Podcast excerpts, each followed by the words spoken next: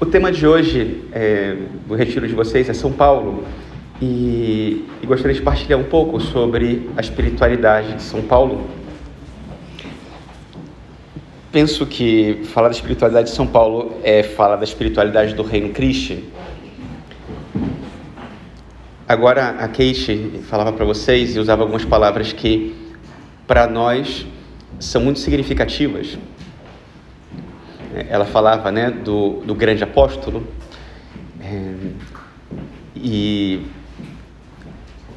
e até penso, né, muitas vezes a, os, os, santos padres se referem a São Paulo como o apóstolo, não só né, um grande apóstolo. E, e São Paulo acaba sendo para nós modelo de Cristo, a imitação do próprio Cristo. Nós vemos em São Paulo encarnado o nosso carisma e o Cristo que é o apóstolo.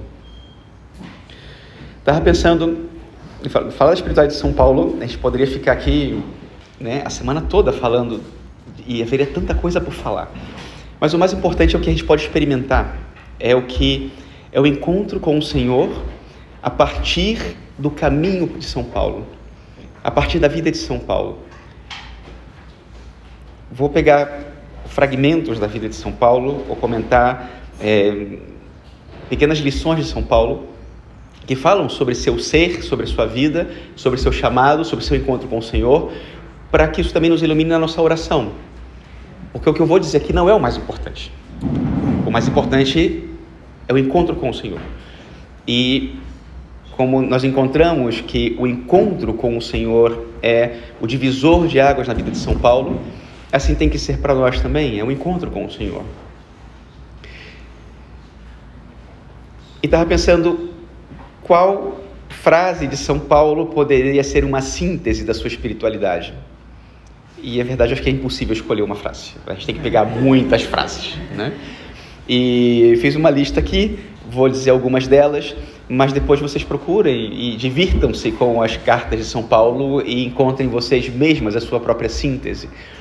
De maneira especial, é, sugiro que seja uma síntese que seja também a síntese do, da sua afinidade com São Paulo. Que tenha esse sentido também. Hoje nós celebramos São Lucas, que foi amigo de São Paulo. E, e meditando sobre o Evangelho de hoje, eu estava pensando algo que se aplica a, a, aqui a, a esse retiro, né, por esse, essa reflexão sobre São Paulo, e se aplica, na verdade, à nossa relação com todos os santos. É, na semana, nossa, deve ter mais de um mês isso, né? Cursilho de Senhoras no Rio de Janeiro, eu estava pregando uma palestra sobre o. Nossa, eu já estou me distraindo aqui, desculpe, mas enfim. É... Então eu estava pregando sobre a... o carisma do Reino Cristo e... e aí de repente no meio do, do auditório vi um rosto muito conhecido que eu não via fazia muitos anos, tipo 20 anos, né? E eu falei, uau, né? Eu até parei a palestra e falei, nossa, que alegria que você está aqui, né? Nossa, né? E, e, depois fiquei pensando, né? Eu falei assim, olha só, se não fosse por essa pessoa, eu hoje não estaria aqui. Porque essa pessoa foi quem transmitiu a fé para minha irmã, que foi quem me transmitiu a fé. Uau, como Deus nos usa e como Deus quer fazer de cada um de nós um instrumento, um apóstolo, para nos conduzir a Ele. O que seria de mim hoje se não fosse por essa pessoa e a pessoa que um dia veio antes dela e a que veio antes e antes? Porque eu pensava de Lucas, nos escreveu um evangelho. E aí eu estava pensando, nossa, esse evangelho como foi importante para mim. Me lembro do dia né, deitado numa rede da minha casa, no intervalo de almoço da empresa, e, e, e porque me falaram né, do Evangelho e de eu falei assim, eu vou ler esse livro aqui. E para abrir para ler o Evangelho de São Lucas. Eu falei, quero, quero conhecer essa pessoa que está aqui nesse livro. E me lembro de emocionar lendo o Evangelho de São Lucas. Uau! E se não tivesse escrito esse Evangelho para mim, dois mil anos atrás? Para que eu hoje tivesse a minha experiência com Cristo, porque Ele foi um instrumento e me conduziu a Cristo. E o que nós aplicamos a São, a, São, a São Lucas, podemos aplicar a São Paulo, e podemos aplicar a pessoa que um dia nos transmitiu a fé e devemos, com certeza, aplicar a nós como instrumentos, como meios que Deus usa para apresentar a fé a outros. Em encontros, com testemunho, com a nossa palavra, com a nossa vida. E deixar uma marca que tem uma corrente quase eterna até o fim dos tempos, porque Deus vai comunicando através de um e de outro aquilo que ele manifestou na encarnação faz dois mil anos. A mesma palavra eterna que entra no tempo e que se encarna na nossa vida. E a partir de então, ele continua sendo ele, mas agora conosco. E nós somos parte disso. É lindo, né? Nossa, que coisa maravilhosa isso, né? É impressionante como Deus tem uma maneira muito particular de fazer as coisas. E é mais maravilhoso ainda quando nos apaixonamos por Ele e queremos, né, como que, que legal isso, fantástico, né? Eu quero ser parte disso, né? E é interessante porque São Paulo tem essa percepção na carta a Tito, ele fala sobre quem ele é. Ai, perdão que eu não notei. Ah, acho que é o primeiro versículo da carta a Tito. E, e ele fala: Paulo, servo de Deus e apóstolo de Jesus Cristo, conforme a fé dos escolhidos de Deus e o conhecimento da verdade que se ajusta à piedade, na esperança da vida eterna desde os tempos antigos, prometida por Deus Paulo, servo de Deus e apóstolo de Jesus Cristo. Imaginem que vocês escrevendo um e-mail, né, colocam Flávia, apóstola de, de né, serva de Deus e apóstola de Cristo, né? Bia, serva de Deus e apóstola de Cristo. Né? Eu guardo com muito carinho as lembranças da minha vivência de Reino Cristo como jovem, antes de entrar no seminário. Como na, na nossa equipe de Reino, muitas vezes a gente usava essas expressões paulinas, né? e às vezes né, se encontrava de repente no shopping e dizia salve apóstolos de Jesus Cristo, né? E, e, era engraçado, mas era cheio de sentido para gente aquilo, porque queríamos dizer de verdade aquilo, apóstolos de Cristo. É, nos identificávamos com isso. E assim se identifica o membro do reino Cristo com Cristo, como Cristo apóstolo. Né? E com São Paulo, o apóstolo. Enfim, voltando aqui o texto né, de São Paulo, é, a espiritualidade de São Paulo. Né? Qual poderia ser a síntese dessa espiritualidade? Em Filipenses, no capítulo 1, encontramos: Para mim, viver é Cristo e morrer é lucro. Lucro. Lucro. Viver é Cristo e morrer é lucro.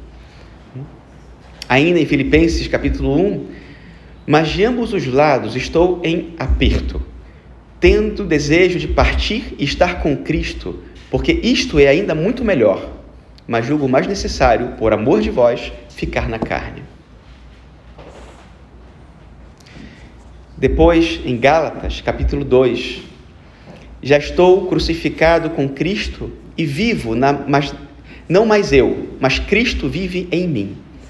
E a vida que agora vivo na carne, vivo-a pela fé do Filho de Deus, o qual me amou e se entregou a si mesmo por mim. Depois da segunda carta a Timóteo, combati o bom combate, terminei a minha corrida, conservei a fé. Agora só me resta a coroa da justiça, que o Senhor, justo juiz, me entregará naquele dia. E não somente a mim, mas a todos os que tiverem esperado com amor a sua manifestação. Mas aqui eu escolhi ficar essa quinta, que é o amor de Cristo nos impele.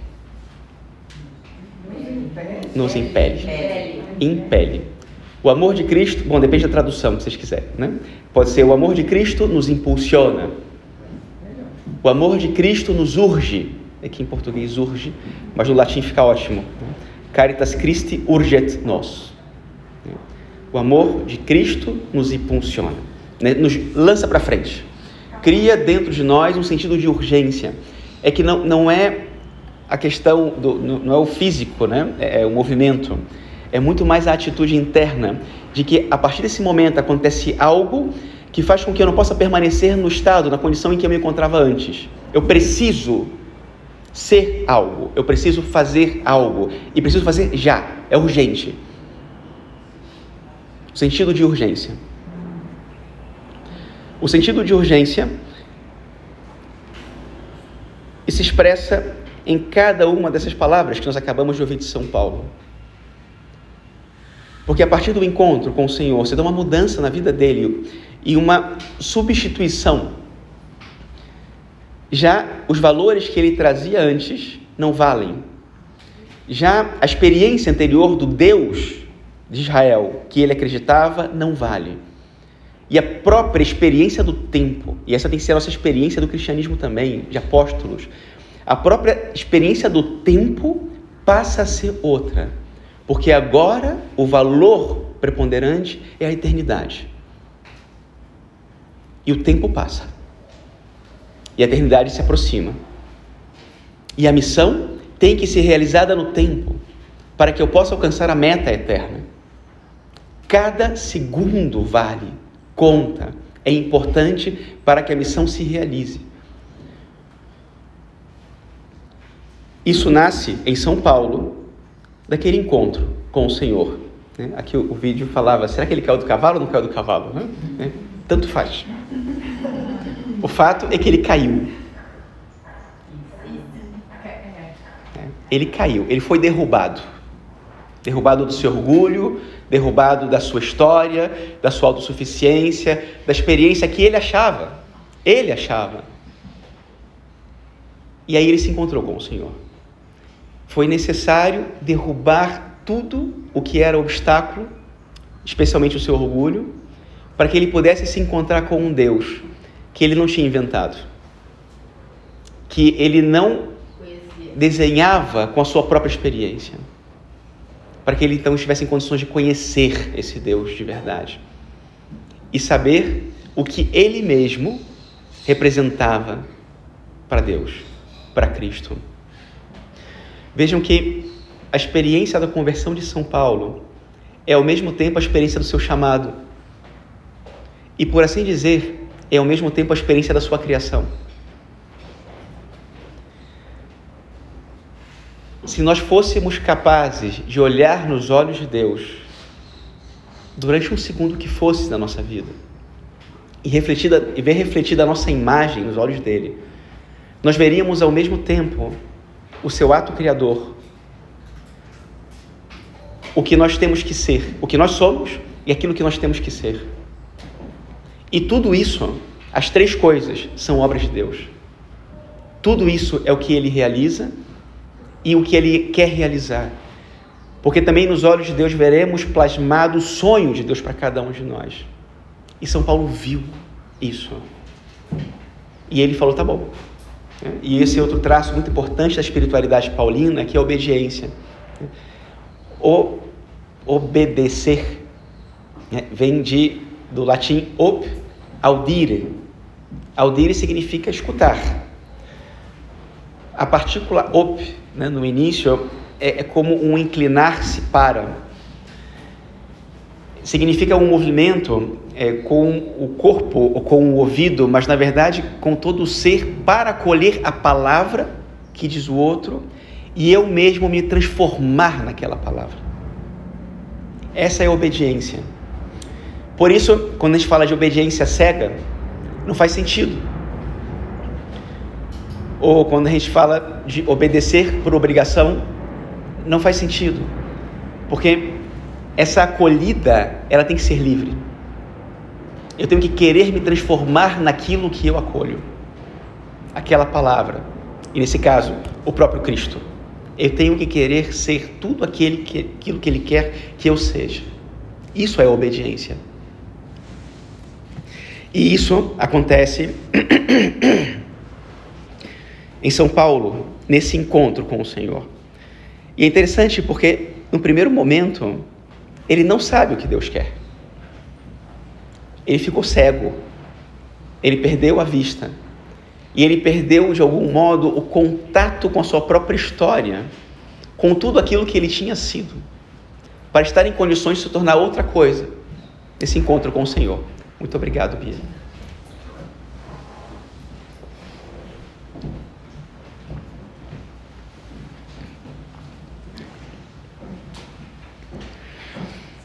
Tem algo em comum que nós encontramos em cada uma dessas frases, porque nenhuma delas possivelmente fala com toda profundidade, com toda plenitude, o que é a espiritualidade paulina. E é claro, palavras, por mais palavras mais perfeitas que usemos, não, para descrever uma experiência de Deus, não se descreve a experiência de Deus. Né? Olha só quantas palavras nós temos aqui né? no, livro, no livro sagrado. E Jesus Cristo é a única palavra. Né? Basta uma palavra. Mas é, Deus precisa de muitas palavras, porque nós precisamos das muitas palavras. Né? Deus precisa de uma única palavra. Mas encontramos aqui nessas várias palavras sinais do que tem que ser também a nossa experiência de Cristo e o nosso chamado como temos que viver esse sonho de Cristo para cada um de nós. Nós percebemos nas palavras de São Paulo, e se nós pudéssemos um dia estar com São Paulo e perguntar para ele, possivelmente veríamos nos olhos de São Paulo, as expressões de São Paulo, um elemento sempre presente. Eu chamaria esse elemento, talvez de um modo muito pobre, de tensão. Em São Paulo, encontramos uma tensão poderosíssima dentro dele, que faz com que ele tenha que sair e sair e sair, e está todo o tempo indo ao encontro, realizando algo, produzindo, pregando, anunciando. Uma tensão. E acho interessante tentar contemplar a tensão em São Paulo porque é um modo também de nós partirmos para o encontro com São Paulo da nossa própria experiência. Todos os dias da nossa vida, uma tensão nos move. Uma tensão a fazer algo, a viver algo. Atenção é necessária na vida do ser humano. Sem atenção, nós não levantamos da cama. Sem atenção que as moveu hoje, vocês não estariam aqui. Uma tensão que vem de uma carência, muitas vezes. Eu preciso sair para obter algo que vai me fazer mais pleno, que vai me fazer mais feliz, que vai mudar a minha condição atual. Muitas vezes eu não sei o que eu vou encontrar, porque a vida tem riscos. Mas eu preciso encontrar algo, porque não é suficiente o que eu já tenho. Eu experimento isso quando entro no shopping. Eu experimento isso quando entro na igreja. Eu experimento isso quando vou fazer um curso. Quando... A atenção está sempre presente. Ela é parte. São Paulo, de fato, fala de uma tensão que nós conhecemos muito bem. Ele fala: Não faço o bem que quero, faço o mal que não quero. Tem uma tensão. Eu sei que deveria, eu sei que eu preciso, e ainda assim não posso, não consigo, mas continuo tentando. Uma tensão. Mas existe também uma tensão positiva e necessária. Nós vemos que no início de cada movimento de São Paulo existe o amor. E me refiro a todos os movimentos antes e depois do encontro com o Senhor. Existia um amor quando ele perseguia os cristãos. E existia um amor quando ele anunciava Cristo. A grande diferença é que o primeiro amor é desordenado. O amor, o outro, tende à plenitude, é um amor com ordem, porque ama aquilo que de fato faz sentido, que vale a pena, que preenche. E esse é o amor que normalmente nós contemplamos em São Paulo. Mas a experiência humana dele é a mesma que a nossa. Um pouco para nos dizer, existe um caminho que também é para nós. Que ele já fez. E existe nele a experiência de um chamado que também é para nós. Embora o chamado seja totalmente individual e particular. Mas existe um caminho em comum. Então, encontramos tensão positiva que em São Paulo é uma tensão super radical, o zelo pela lei e a perseguição dos cristãos. Né? Isso negativo ainda, neste encontro com o Senhor. Mas depois encontramos uma tensão que também confunde, embora seja maravilhosa. Em cada uma dessas palavras encontramos o amor de Deus, o amor a Deus e o amor pelo próximo. E São Paulo fala: qual que eu tenho que amar mais? Eu já não sei se quero partir ou se quero ficar com vocês. É esse amor que nós encontramos nos estatutos do Reino Cristo, naquele número que fala sobre ser contemplativo e evangelizador. Ou contemplativos e conquistadores, como dizíamos antigamente. Uma tensão. Eu preciso me encontrar com o Senhor. E eu preciso sair ao encontro do próximo.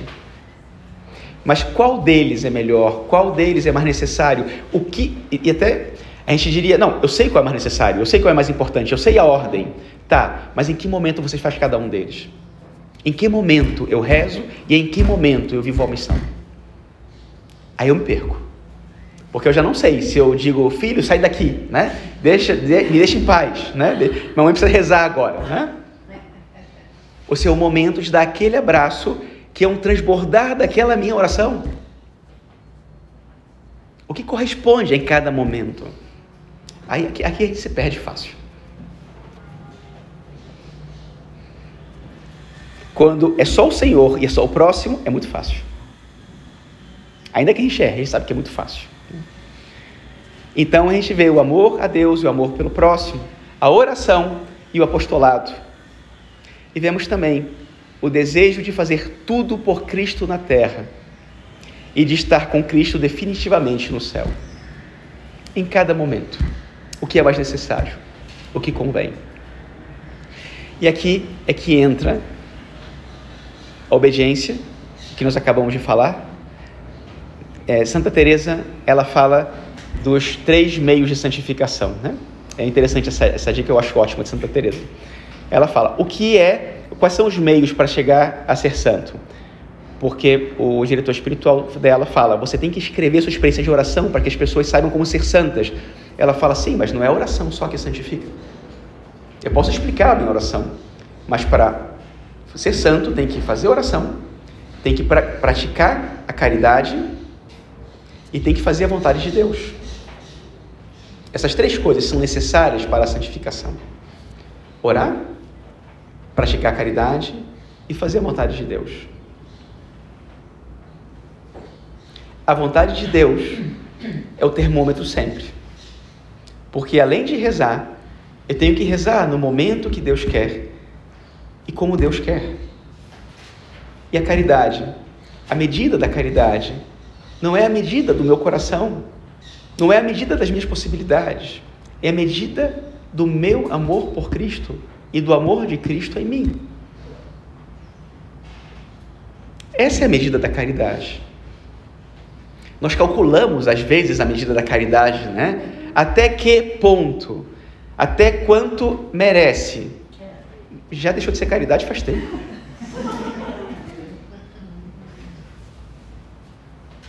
Qual é a caridade de São Paulo? É a medida da sua própria vida, a entrega da sua própria vida, assim como é a caridade de Cristo. Ao entrar no mundo, por obediência, Cristo responde ao Pai: Eis que venho com prazer fazer a vossa vontade, ó Pai. E ao sair do mundo, Cristo diz: tudo está cumprido. Em tudo fiz a tua vontade. Em cada detalhe, sem medida, porque a medida era a vontade do Pai. E assim, nós encontramos o estilo de vida de São Paulo como sendo também essa correspondência em que nos espelhamos para nós mesmos, como apóstolos de Cristo, fazer a vontade do Pai, entregando a nossa própria vida. Aí tem um trecho que eu não, não vou ler agora, que é longo, mas que eu acho espetacular e serve também para a nossa oração depois, que é da segunda carta aos Coríntios, no capítulo 11. Bom, dá para ler o capítulo, os capítulos 11 e 12 assim inteiros. Mas se quiser, se tiverem com preguiça, leiam do 16. né? Leiam, né? Bom, vou refazer a frase. O núcleo da passagem é a partir da segunda carta aos Coríntios 11, 16, versículo 16, até capítulo 12, versículo 10.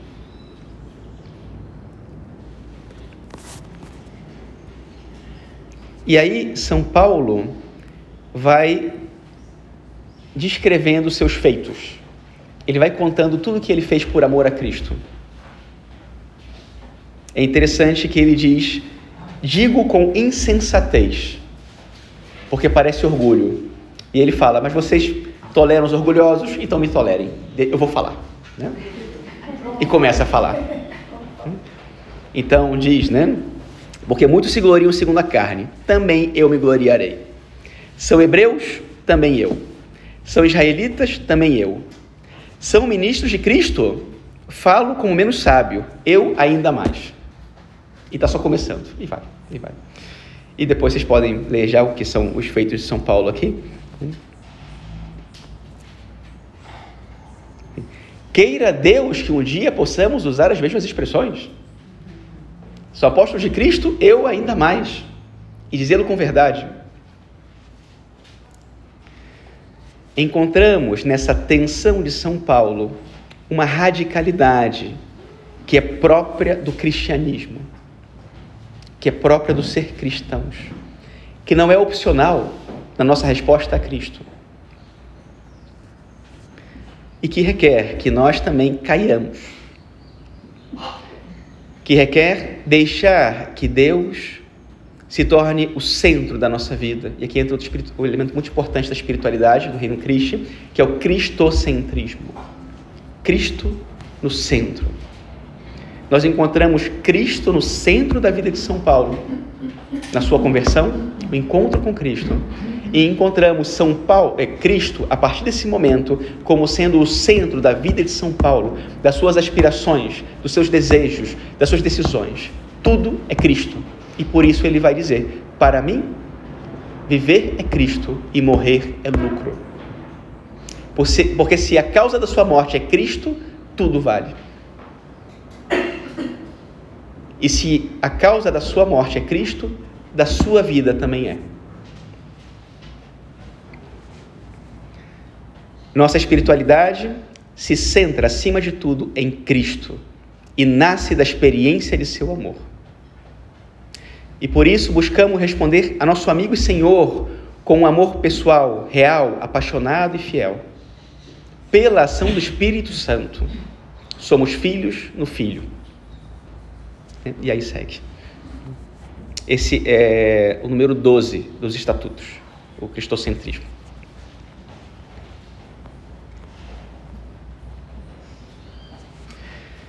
E aí temos que pedir a Deus, para viver essa radicalidade, a graça de superar, vou colocar aqui dois obstáculos muito importantes.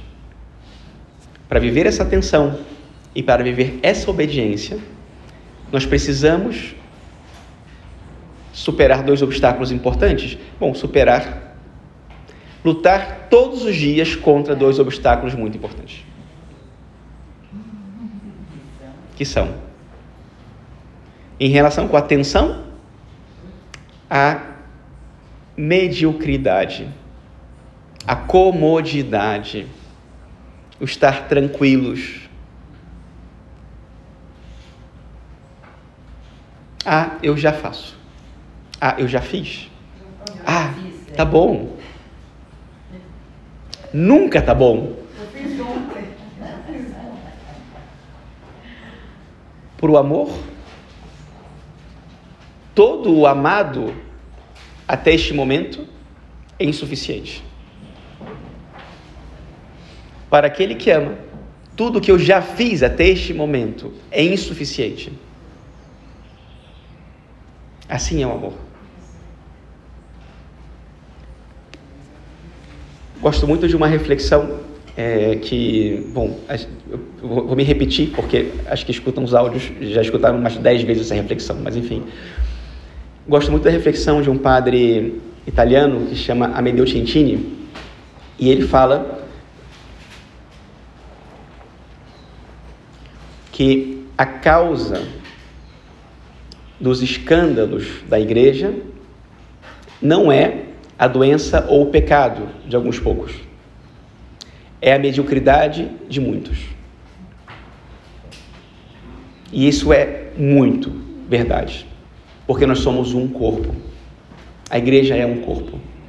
Tudo o que nós fazemos na nossa vida, ainda sozinhos, ocultamente, e de um modo mais discreto e mais e menos importante, tudo na minha vida afeta o corpo. Para bem ou para mal? A minha santidade é necessária para o corpo. Cristo precisa e quer a minha santidade para santificar o corpo. Através de mim, ele santifica a igreja. Ao mesmo tempo que todo pecado cometido por um membro do corpo afeta todo o corpo. Né? Dom Henrique Soares dizia: quando um ser humano cai, toda a humanidade cai. Isso é verdade.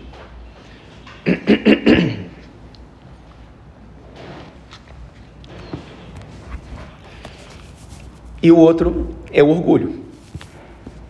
Todos os dias nós temos que lutar contra esse inimigo que está dentro da gente, que acha que sabe das coisas, que acha que tem o um mérito, que acha que pode tudo, e que não pode nada, e que não sabe nada, e que não vai chegar a lugar nenhum.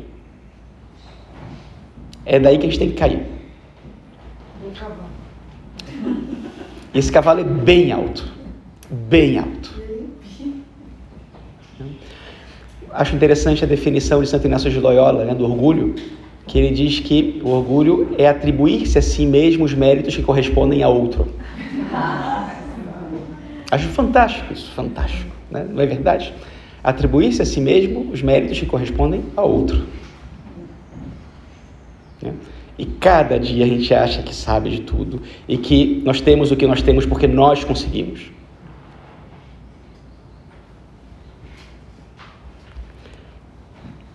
Me lembro uma vez que estava fazendo um discernimento para meio que entrar para um seminário, meio que para se ia dar um ano da minha vida para ser colaborador do Reino Cristo, estava naquele drama, porque eu dizia, ai, seguramente Deus não está me pedindo isso. Deus não pode querer, né?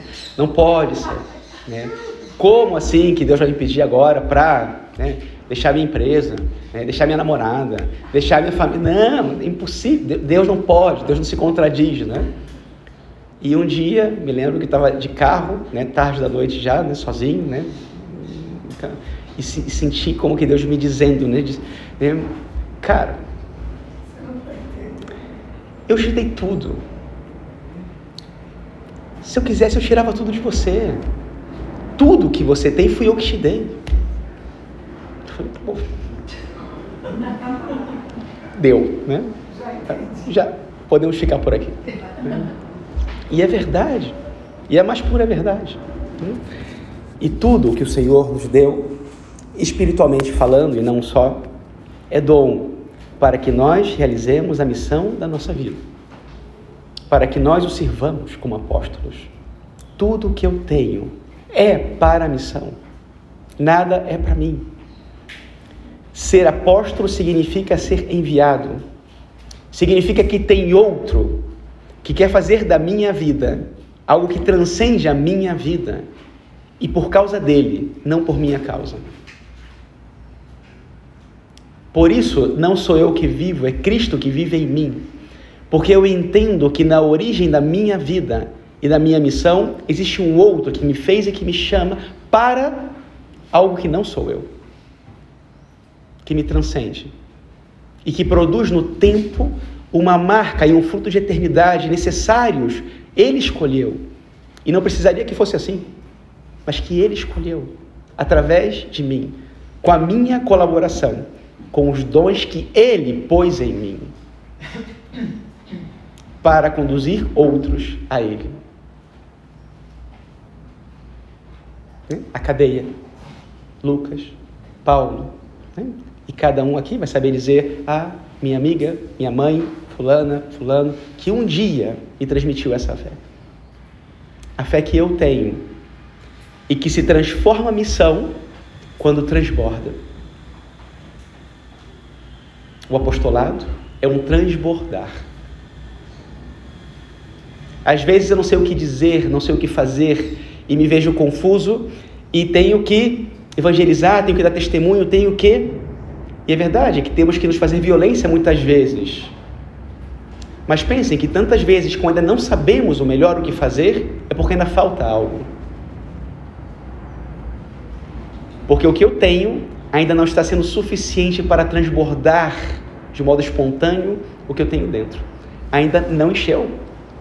Ainda falta encher. E tem que encher para transbordar.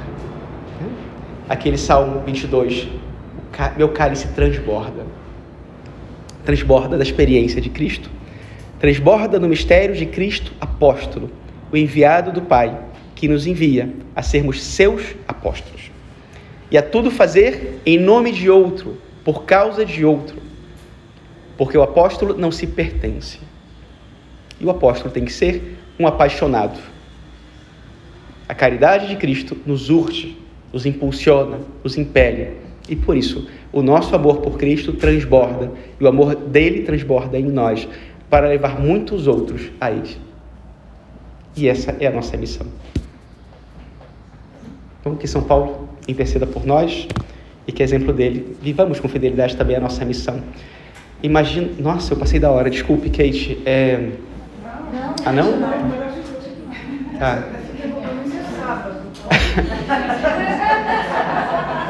ok. Tá. Ok, então tem 15 minutos. Maravilhoso. Porque o que eu disse é bem pouco importante. O que vocês vão ouvir na capela, esse é o mais importante. Então, para que tenha um tempinho para rezar.